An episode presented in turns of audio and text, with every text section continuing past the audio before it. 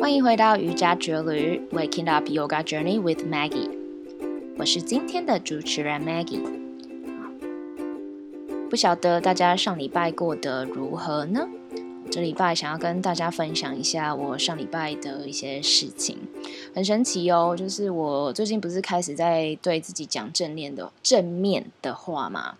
然后除了写日记之外，我会写下正面的话，我还会呃会发现自己一些头脑里面的限制性信念，然后我就会去心存感激啊，对于别人，对于自己，我都会觉得啊很感激，然后都想一些好正面的话。然后有一天晚上，我跟你讲，这里上礼拜真的发生超多很神奇的事情，现在跟你分享。就是呢，好有一有一天晚上我在睡觉的时候，不知道为什么，嗯，我就突然头脑闪过一个念头，因为有我其中有一堂课，在今年大概三三月开始的时候，因为这个学教室招生人数不足，所以就是教室没有办法付。老师一般就是有点像是 minimum wage，就是最基本的呃薪水课费给我这样子。然后，但是我也了解说那时候可能是呃不是教室或者是运动的呃旺盛时期，所以我就想说好吧，就给教师一点时间，而且那个时间就是。我也没有干嘛，如果我把课放掉也很可惜。加上就是学生也跟了我很久，那我就决定就是那还是还是继续上课，只是拿低于一般嗯课费的薪水这样子。好，然后那天晚上不知道为什么，我就突然觉得说，哎，我这堂课如果一直放着，我会没有办法。如果有别的机会来的话，比如说有更好的 offer，呃，或者是更顺路的教室，我会没有办法接。然后我就想了一下，哇，非常快，想了几秒钟之后，我觉得好，我决定要放课，我就私讯就是教室的那个学姐，学姐就是以前以前也是我们跳舞的学姐，然后她现在在那边工作，我就跟学姐讲说我的呃出发点这样子，然后学姐也理解，那学姐就说她要帮我争取看看，结果过两天学姐就说，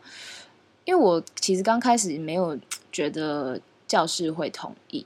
那不知道为什么就很神奇的学姐就说，老师说可以，而且其实那间教室是舞蹈教室。然后刚回来的时候没有什么机会，我就想到，哎，老师那个国中老师开在外面开的舞蹈教室，我就想到老师在外面有教室，那我就积极一点去争取，说可不可以在有没有空堂？如果空堂的话，我想要去开。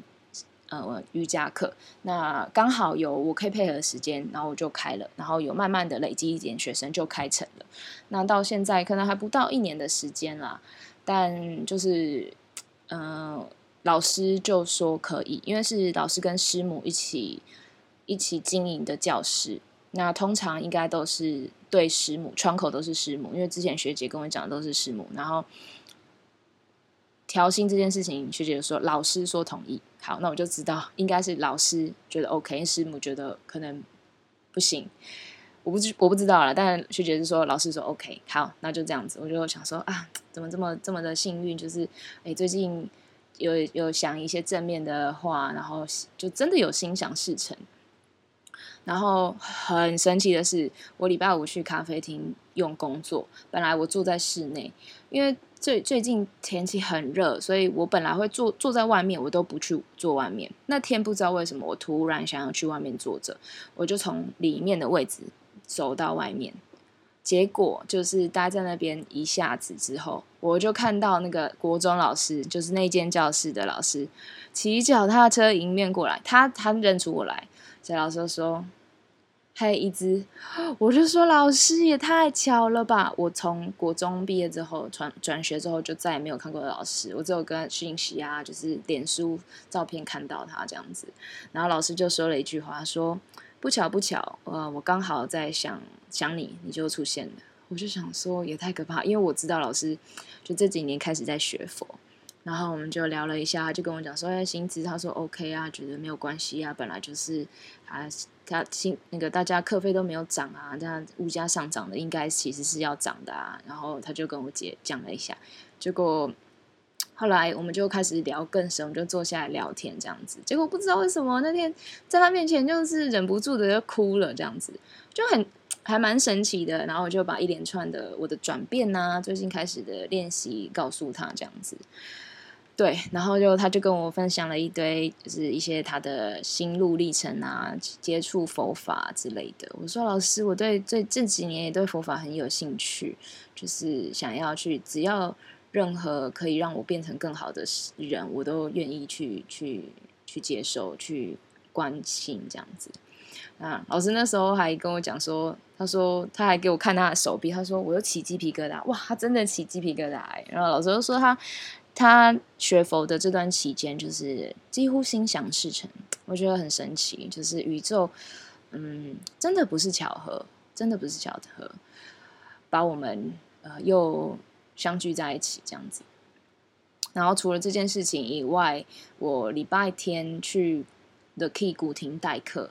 代课结束之后，就是就是认识很多学生，我才带一个月而已。然后就是很多学生就喜欢上我的课，然后。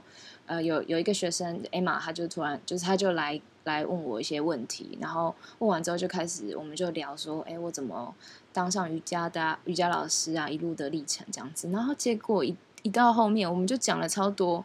超多，就是我就跟他分享，我就本来想要带出就是最近我发生的一件事情啊，灵性什么，结果他比我更了解，然后他就他就把我引导到就是他在练吸引力法则的这件事情。然后他就跟我聊超级无敌多的，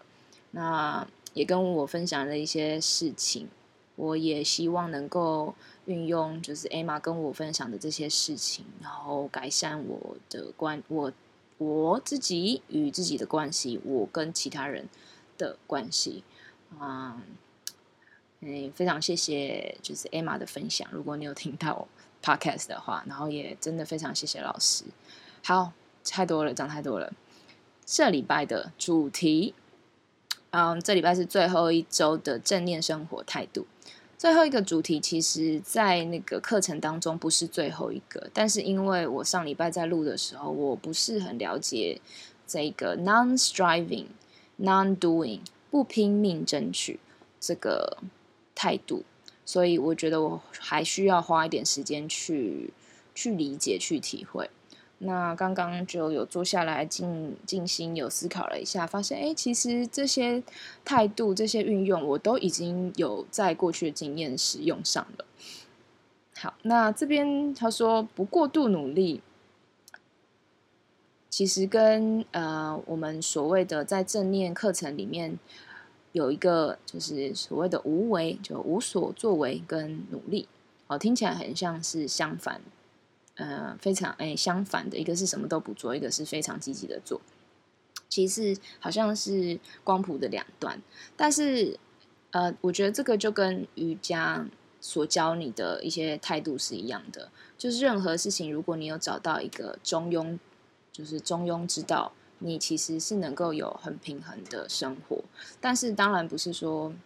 嗯，我们会生活是一个一直不断改变的一个状态，所以你可能会很像跷跷板在这两边上平衡。但是只要你知道你要左右两边走去平衡，我觉得就已经是一个呃很好的呃的生活，很健康的生活。好，那这边我们的生人的生活模式呢，就有分 doing 跟 being。doing 就是作为模式，作为模式心，然后 being 就是存在模式。存在模式就是什么都不做，那这个什么都不做，跟刚刚我刚刚说无为听起来很像，好像很消极，其实不是。我要跟你分享为什么？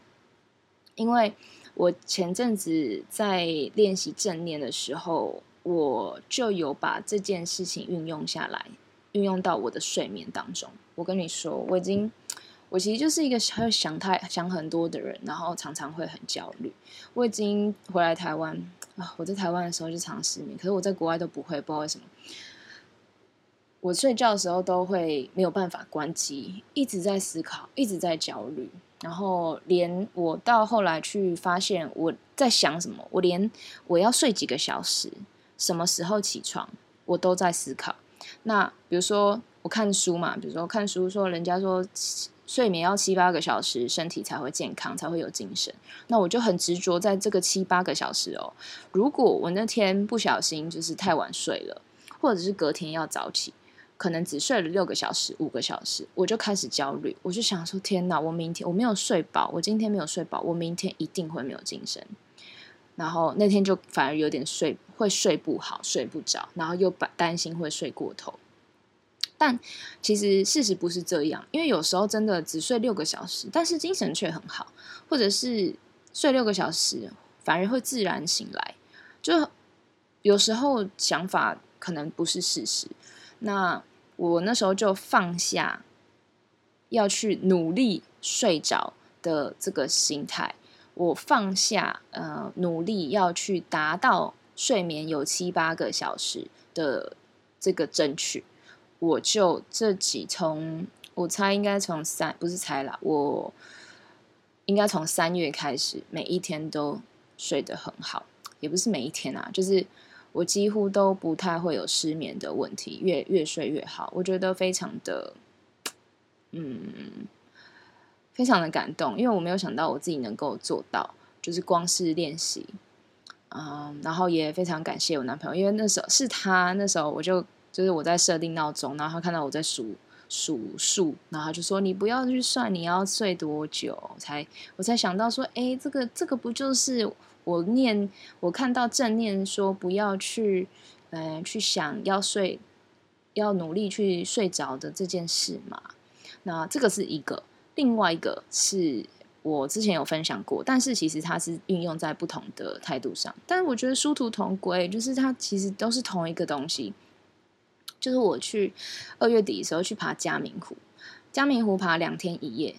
第一天没事，第二天我就高山症，很奇怪，因为明明第一天就已经到山屋，那个海拔其实差不多的，但是我就是要爬到嘉明湖的时候，第二天早上真的不行，可能没睡饱，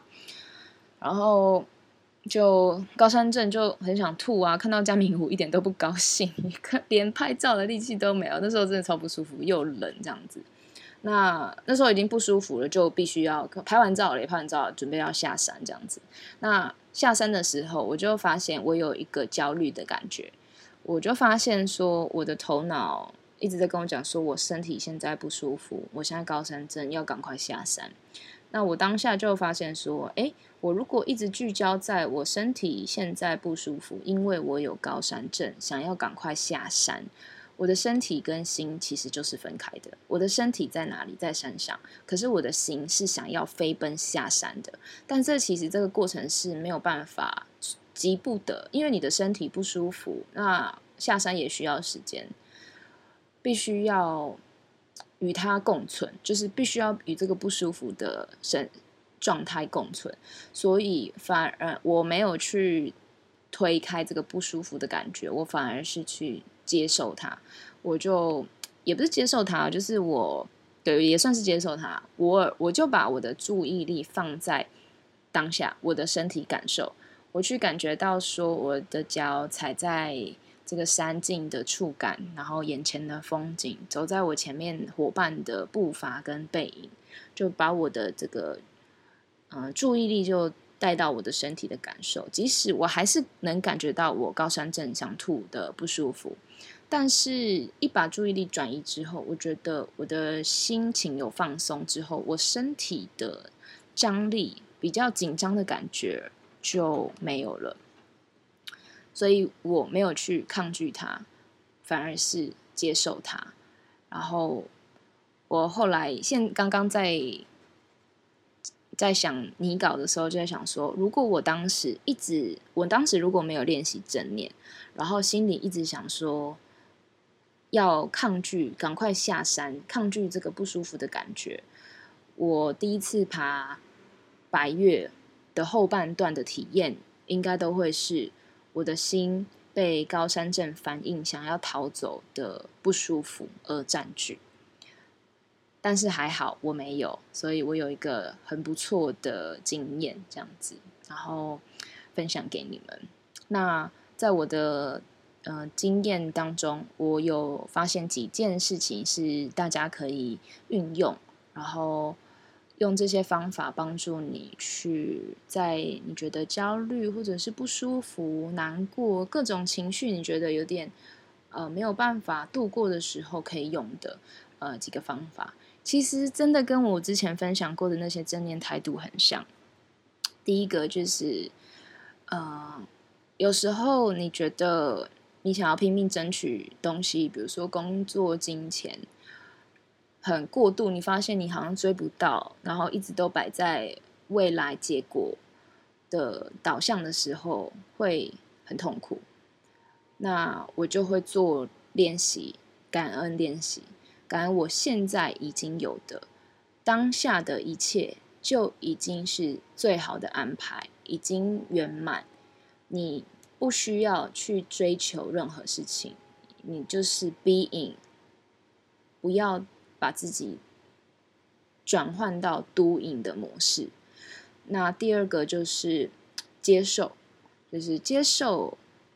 你现在的状态。比如说，现在接受你现在有的这个，其实跟刚刚的感恩很像。接受你不舒服的状态，因为我最近在就是看的，就是灵性的主话题，人生就很像在演戏。那宇宙会安排你去经历各个的事情，让你透过每个事件、人、事物去学习成长。过去的发生的每一件事情都是有原因的，它都是要让你成长。宇宙只会安排最好的事件让你去体会，他做这些事情都是为了你好，所以你要相信。你现在经历的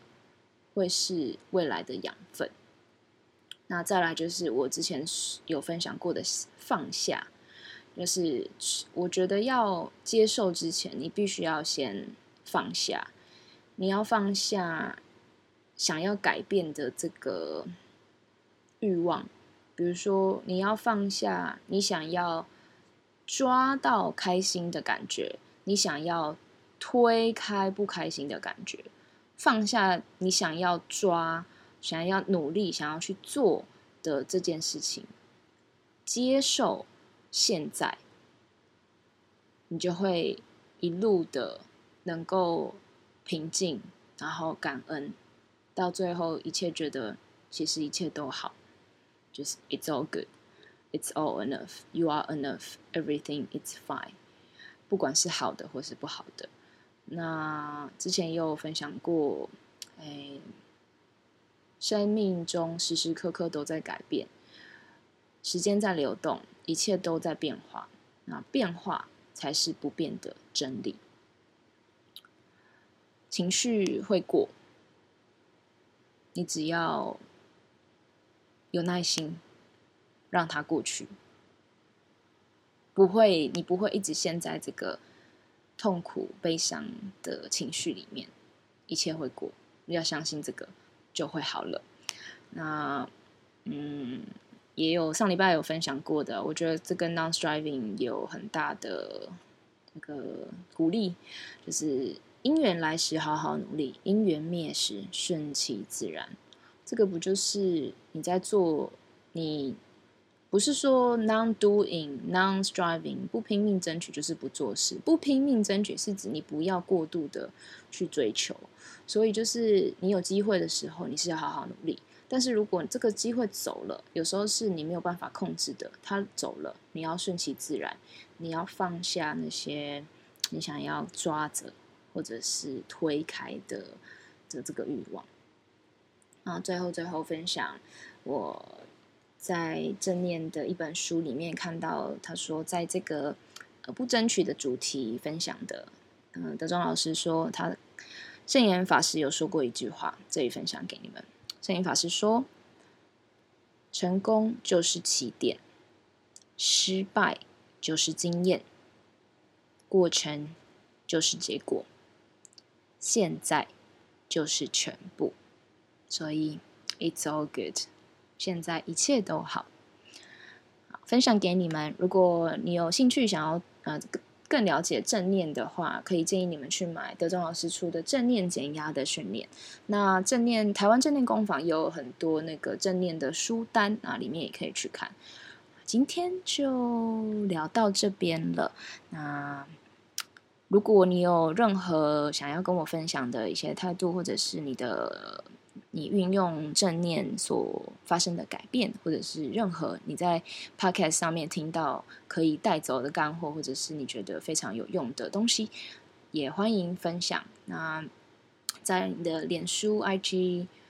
或者是留言让我知道，去我的呃 Instagram，在我的节目资讯栏里面有。那今天就分享到这里啊，欢迎大家。呃，订阅、评分，然后追踪我的 Instagram 跟 Podcast，我们下周见，拜拜。